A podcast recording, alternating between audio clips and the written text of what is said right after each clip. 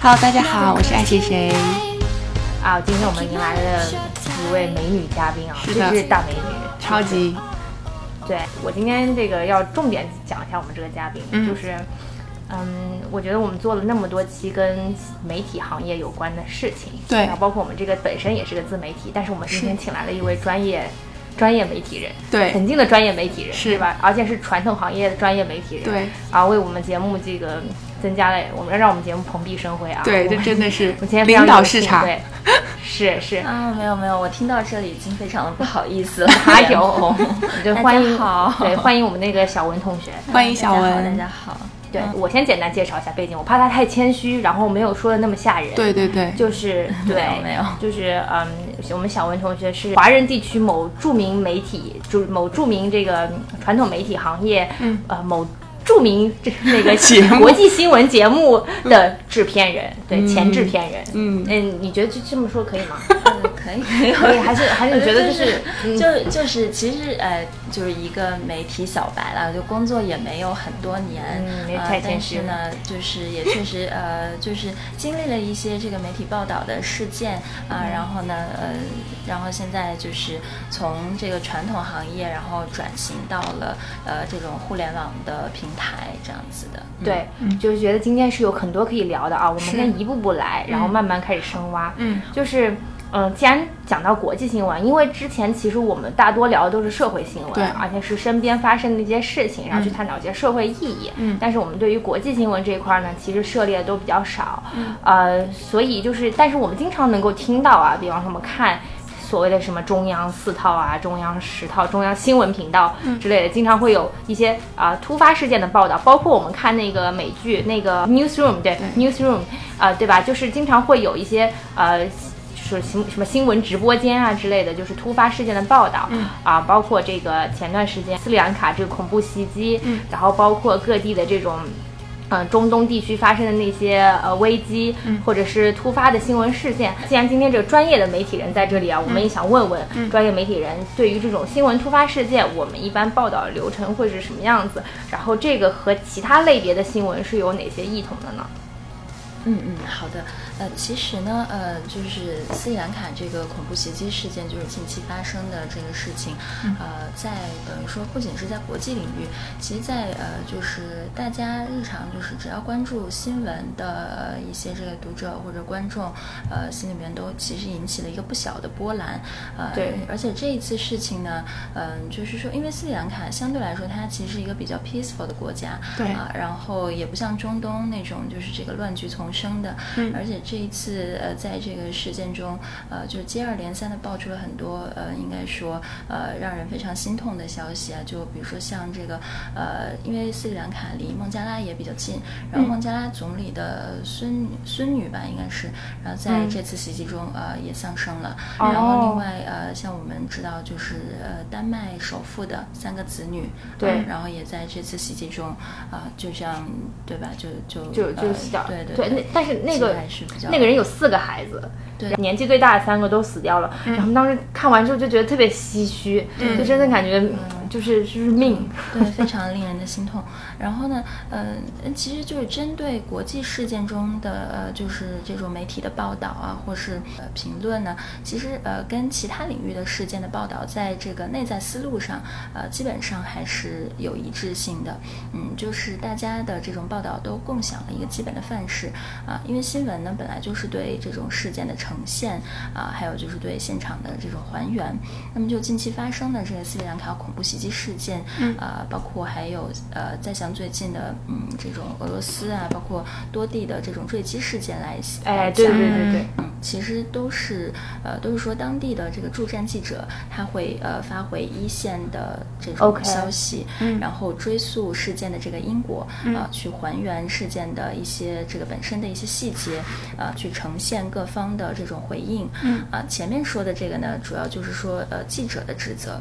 嗯，那么对于节目呃、还有一些其他的这种这个媒体平台而言呢，呃呃，有些是会做一些时评或是评论，那么还有一些呢，呃也会请有关方面进行一些这个官方的回应啊呃并并且进行一个这个综合的梳理，然后整理成一期节目。比如说像我所我所在的我之前所在的啊、栏目就是这样一种形式。嗯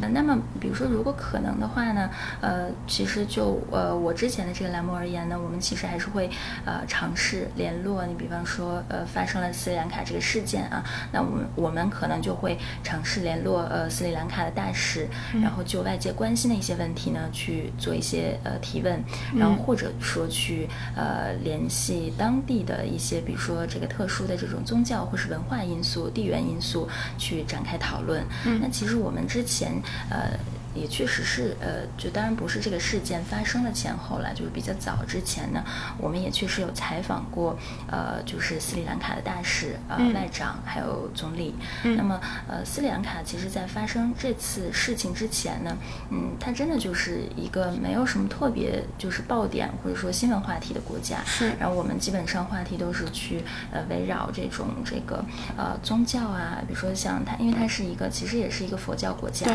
啊，或者说围绕它的地理环境啊，呃，它的港口贸易啊，啊，或者说中斯关系，呃，嗯来展开这种讨论的。嗯然后那刚刚科科其实有问到，就是说在呃采访的流程上，呃，会有一些比较什么比较 specific 的 details、可以跟大家分享的。嗯然后我在这里边呢，也可以呃跟大家介绍一下，就是说呃在采访流程上呢，相对于呃比较短平快的这种呃就是播报新闻的记者来讲，呃我们的节奏呢可能相对来说会慢一点啊、然后呢，相比于这种做深度报道的这个调查记者来讲呢，啊、我们呃可能在渠道和流程上会相对的比较 formal，、然后比较公开一些。嗯啊、通常呢都是至少提前呃一两周，甚至更久，呃去联系使馆的新闻官。啊、如果是比如说早有往来的那一种的话，就已经建立过联系的，那么这个进程可能就会更快一些。嗯啊、如果是那种就之前没有打过交道的呢，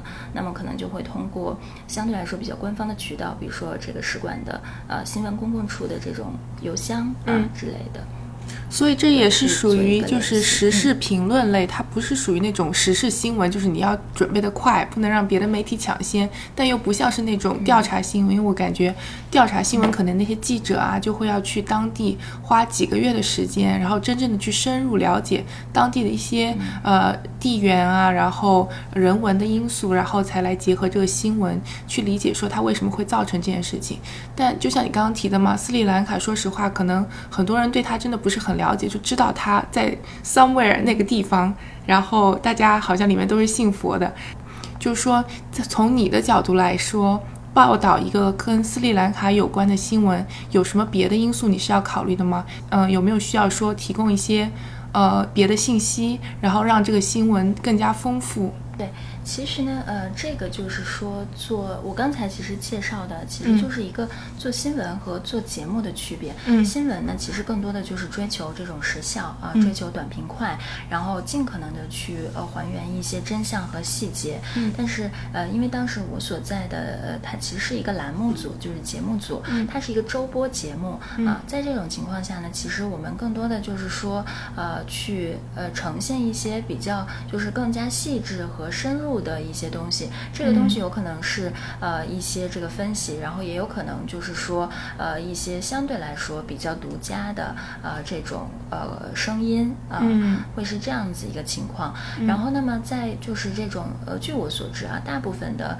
呃栏目或是节目组呢，嗯、他们其实也都是呃以这种形式来贯穿下去的。嗯然后他们的编导一般会呃，就是说去呃自己去呃根据这个事件本身啊、呃，以以事件本身为这个由头，嗯，然后呢呃再引出一些呃其他更深的一些东西，比嗯如说像呃宗教文化啊、或者是说呃地缘政治啊、嗯或者说呃像这次因为是一个恐怖袭击事件嘛，那可能嗯就是说恐怖组织它的这种前世今生，它的这嗯种由来，它为什么会从中东，然后又现在又到印度、斯里兰卡这些地方，呃，落地生根，然后就引发了这么多的恶果，嗯呃，可能会是从这个角度。那么呃，编导的指责呢，他就是除了比如说联系采访啊，然后包括现场去这个在邀约成功之后，呃，现场去采访这个可能采访嘉宾是主持人来完成的，嗯然后那么他会做很多这种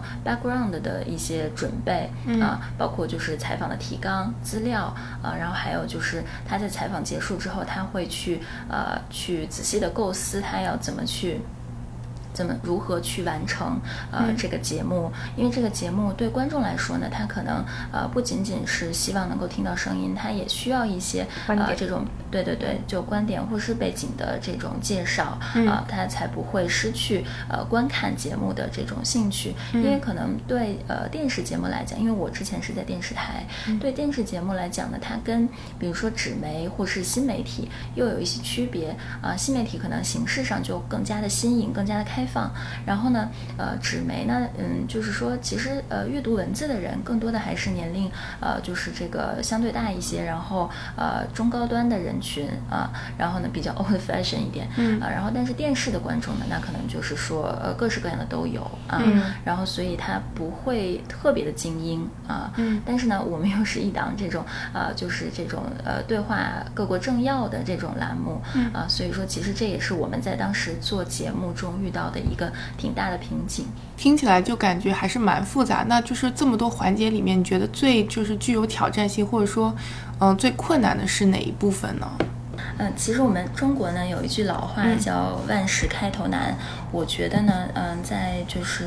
做呃栏目的这个过程中啊，就是作为我们这个周播节目来说，其实我也觉得，呃，最难的呢，其实是在呃最开始的那个部分，就是呃从联络，然后到准备采访提纲。其实真正采访的时候呢，因为双方都是也比较清楚、呃对方的这个采访的意图啊、然后也都接受接有了这个接受的意向了，所以就没有说什么太大的难度，除非说现场有一些这个呃不可控的突发的情况啊。然后那么嗯，其实就是在尤其对于我们这样的一个栏目，它在最开始的呃联络的过程中呢，其实还是比较难的，因为也有很多我的嗯，比如说学弟学妹啊，或者是这个呃媒体的一些朋友，然后他们会有问我说，哎，那你是如何呃联络到这些嗯、呃大咖的呢？因为我们的嘉宾其实都是部级以上的嘛，然后都是各国的政要，嗯、然后嗯，就是其实我们在、呃联络之前呢，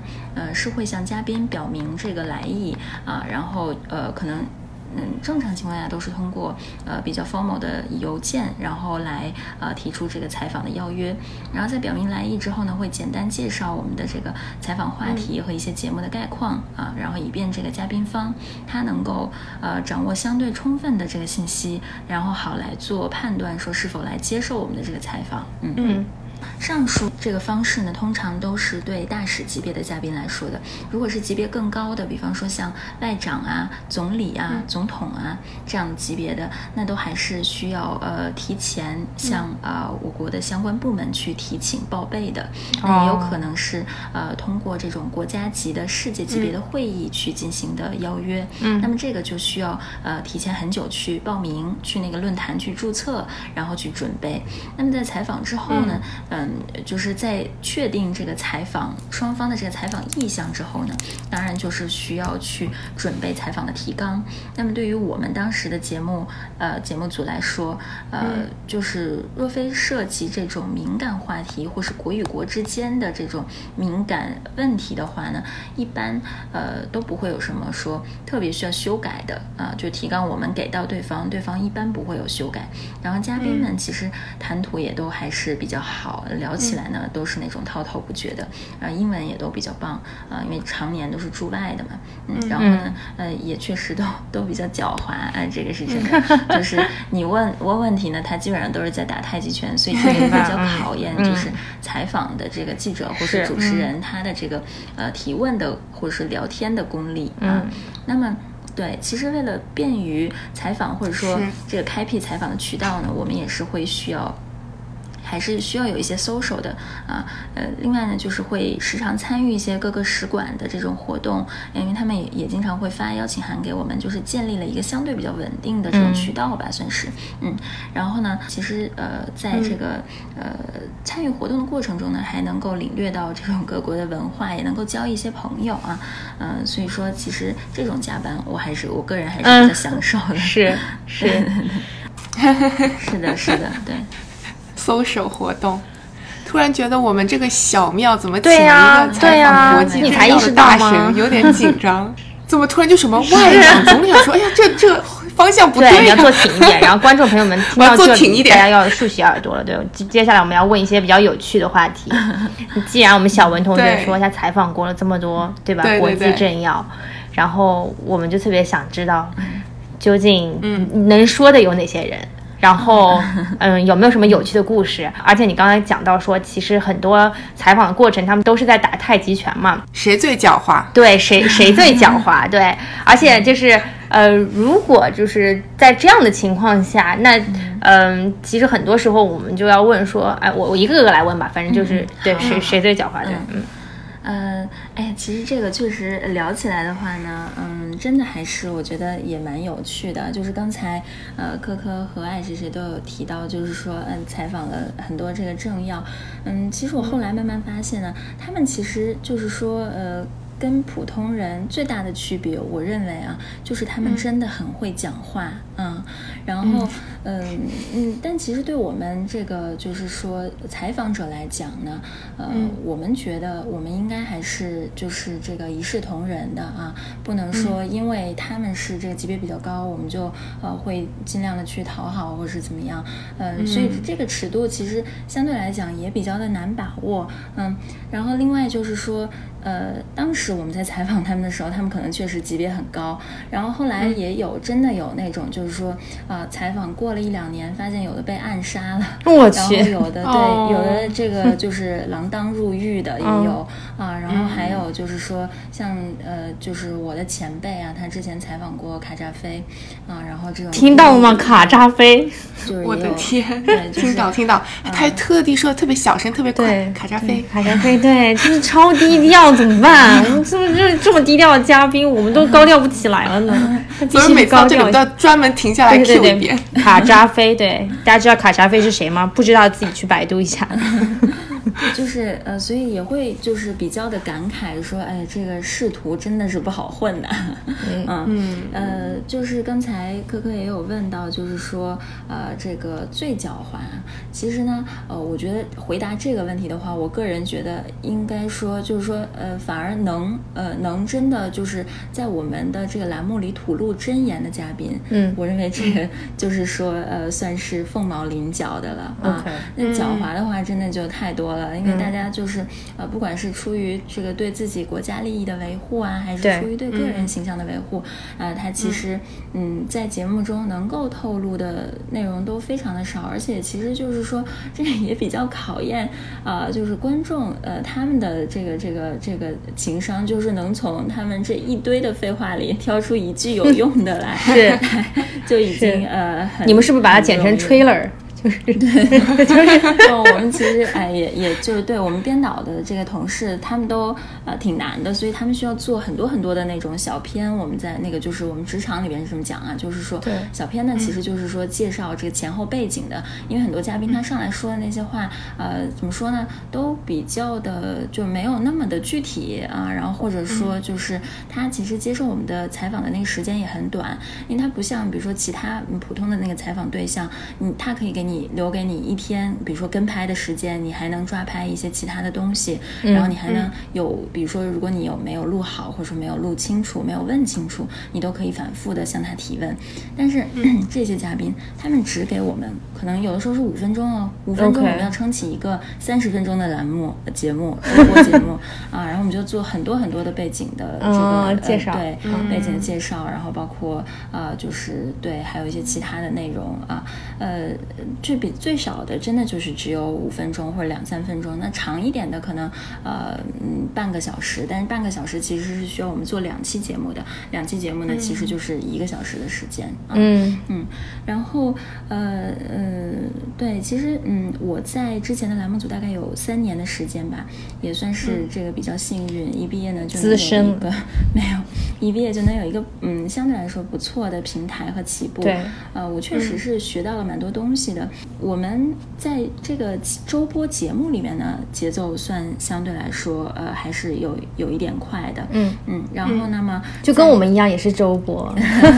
蹭一下热度。嗯，呃在这个栏目组期间呢，其实嗯，采访了大概有一百多位国际政要吧。啊啊，然后能说几个最有名的吗？嗯，可以可以透露一下。嗯对对对，下面我可以会介绍一下，就是呃有这个当时时任的联合国秘书长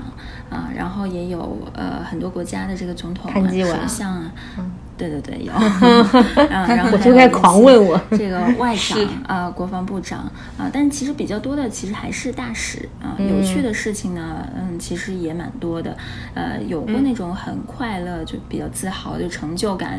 有点爆棚，因为年轻人嘛，有嗯啊过那种时候，不是，我觉得就是见到这些人就已经很有成就感了，嗯对吧？对你就已经比更很多年轻人站在世界，你知道政治经济对发展的前端了。对，对，但是其实也有那种压力很大，非常的紧张，嗯甚至明十白分沮丧的那种 moment。是嗯是啊，呃，我我记得就是我在刚刚工作的时候，呃，当时我们是应该是采访了，反正一个呃，应呃就是罗马尼亚的一位政要，然后那个时嗯候因为我们就是整个制作团队嗯其实算是一个挺大的失误，因为我们制作团队迟到了，嗯，大概哎呦可能十多分钟吧。 OK 嗯然后让对方等了，啊，然后来了之后呢，其实真的就是把我们劈头盖脸的一顿批评啊，啊，我然后靠呢呃，然后他们就取消了那个采访，嗯嗯，嗯，哦对，那个真的很遗憾。而且对于这种情况来说，其实我们后续想要再往回找补，比如说想要再去邀约什么的，这个很难，关系就因为你差嗯一旦、对，就其实就是科科说的关系就差了。你一旦那个对，就是这个有有关系有这个僵局，就非常的麻烦。嗯啊，呃，然后再给大家分享几个比较有趣的故事吧。嗯就是我记得我那个时候我还在实习的时候，呃，正好赶上那个时任的美国国务卿访华，嗯、我们大概是提当时是前、谁啊？大家自己去找 啊。我们当时哦大概是提前了一个月，然后就在联系希拉里这个事是不情是？了是不是希拉里？哈哈哈哈！然后当时呢，就是说希望不大啊、因为国务卿呃，当时他的那个日程其实是比较赶的，嗯、那么就在我们组里同事都已经放弃，然后各自都买好了这个机票，准备要度假的前一天，公司的老板突然那边通知我们说，啊，采访敲定了哦啊。 OK，但是这个采访其实它敲定啊，我现在理解，我觉得背后可能也是有一些，比如说这个国际时局一些微妙的变化，明白就是可能嗯当时为了避免这种不必要的误解，嗯，那么美方他其实决定接受中方媒体的采访，呃，也只有是你们一家吗？对对对，我们当时嗯时是唯一一家受邀的这个中方华人媒体啊。那么，嗯，当时这一下一查就知道了呀。对，让大嗯家就是就是心照不宣，心照不宣。当时呢，我也是挺纠结的，嗯、就一边呢、呃对我来说真的是难得的这个同学呃和同学们的毕业旅行啊，那个是我的，哦然后哦另一边呢是对媒体小白来说真的是十分重要的采访，对呀，那最后对这个纠结再三，还是决定以工作为重。而接下来的几个小时，就是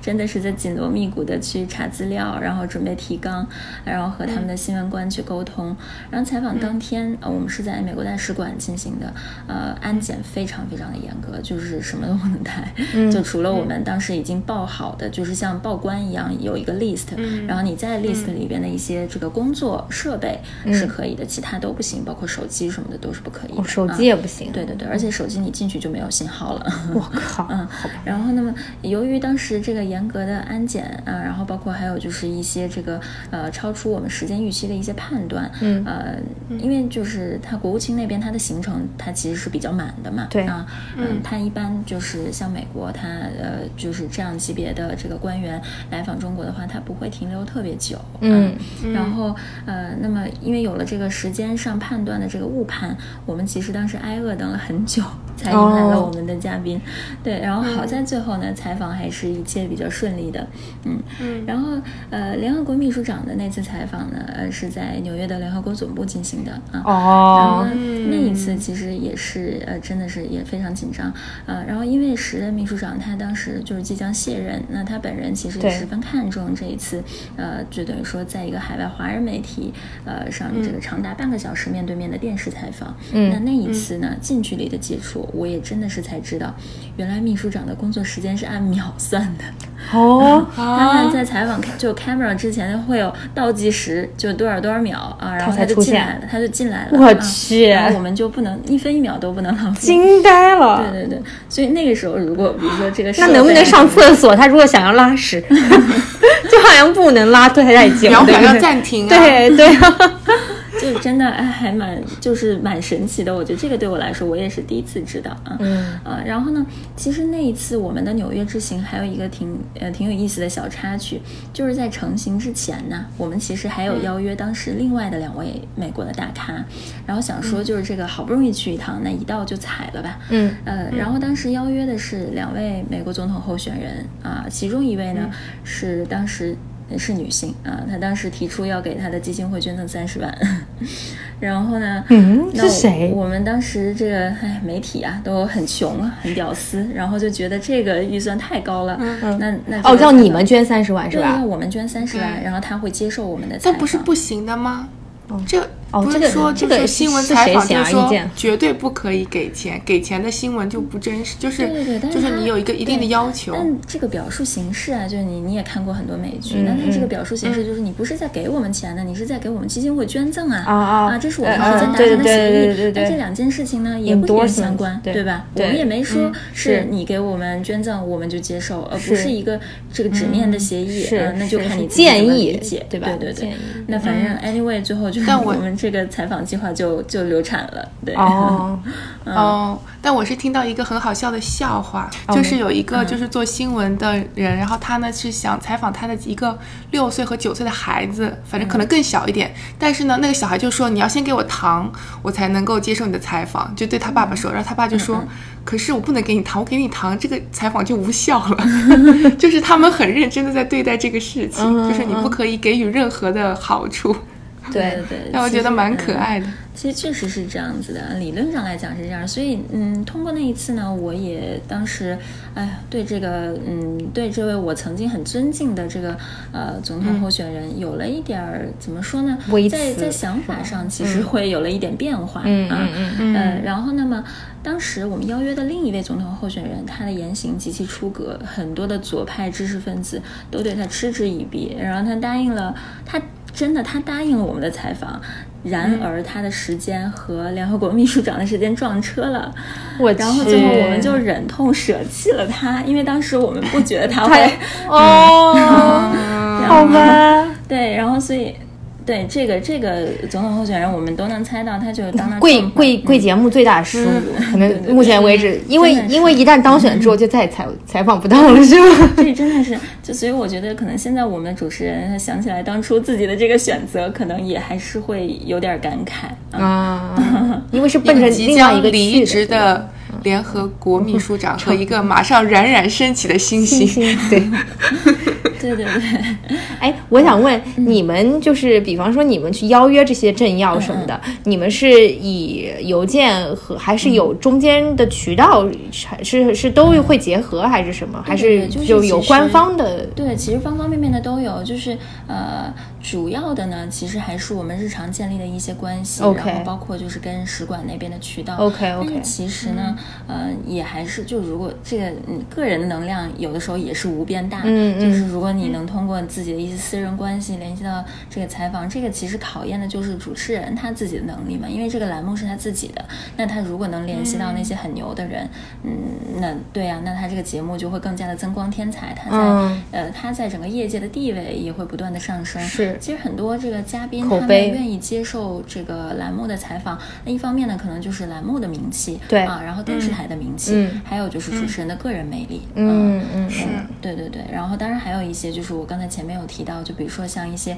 重要的国家级、世界级的会议论坛，那其实就是去现抓人 的，就是、啊呃去就认如果识人对，如果能嗯逮到谁、啊，然后运气比较好，人家也愿意接受我们的采访，你表明了来意，那我们可能就采到了。但是如嗯对嗯果没有的话，那这个就是整个开拓的这个过程其实还是比较的艰辛。啊、对，就就其实你们这也就有点像那个 pitching 的过程嘛，对吧？对对对然后会把自己的一些 demo 什么东西也会展示给别人看吧。对对对，是的，是的，就是我就嗯们过会往有的一些介经绍历什对，么我们东会西有之类的。嗯介绍，比如说像我们这个平台是一个什么样的平台，我们这个栏目做了多少年呢？嗯就是可以跟他介绍一下我们的这个优势，就为什么嗯也说服他为什么呃需要上我们这个节目。对吧 OK，嗯，肯定也有被拒绝的时候，是吧？对，当然有，当 然有。呃，其实科科刚才提到这个话题呢，我突然也想到一个很有意思的事情，就是采访了这么多嘉宾之后呢，我我也是渐渐发现，其实在这个过程中是真的有很多取舍的。就比如说，嗯，如果面对呃很多这种很棘手的一个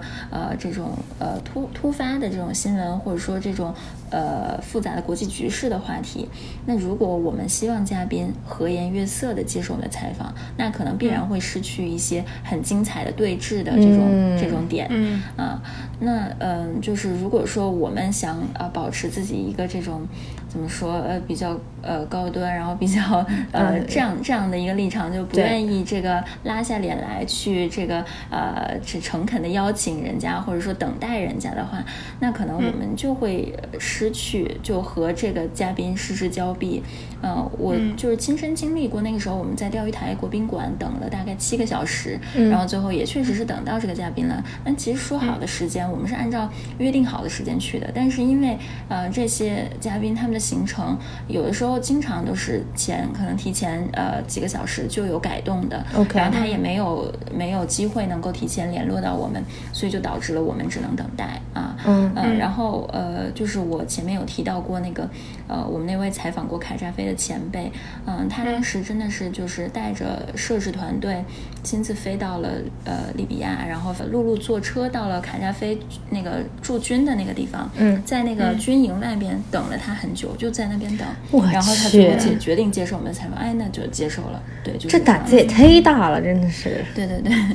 然后呢，嗯，就是确实是呃，然后再比如说我之前提到，就是说我们那个迟到啊、那就很难再建立和当届使馆的这种关系了。嗯，其实还有一些就是涉及到，比如说文化、宗教因素。呃，我们呢其实之前有采访过叙利亚的总统，呃，然后呢。 OK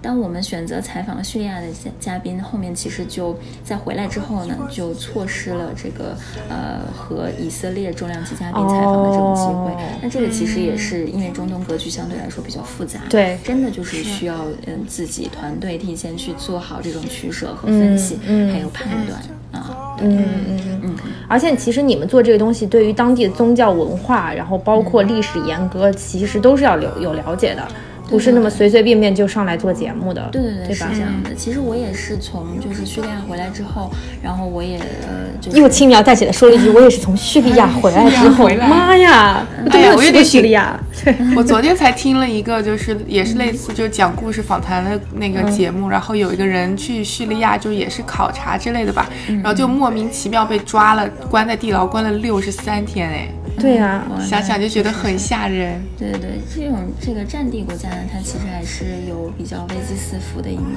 的。嗯。所你以怎么能那这么平静？对，你怎么这么平静？说这些话？天了，卢心中没有任何一丝波澜。你看这媒体人就是心脏很强大，像我们这种就是搞金融的就大小见多怪的，你知道吗？就就是可能确实我那时候也真的是有点初生牛犊不怕虎，然后嗯呢，现在回来了，好在也没什么事情啊，所以现在就这个放心大胆、轻描淡写的。就是见得多了，你知道吗？拿得起放得下，就是没有在怕的。 All these voices that I want inside my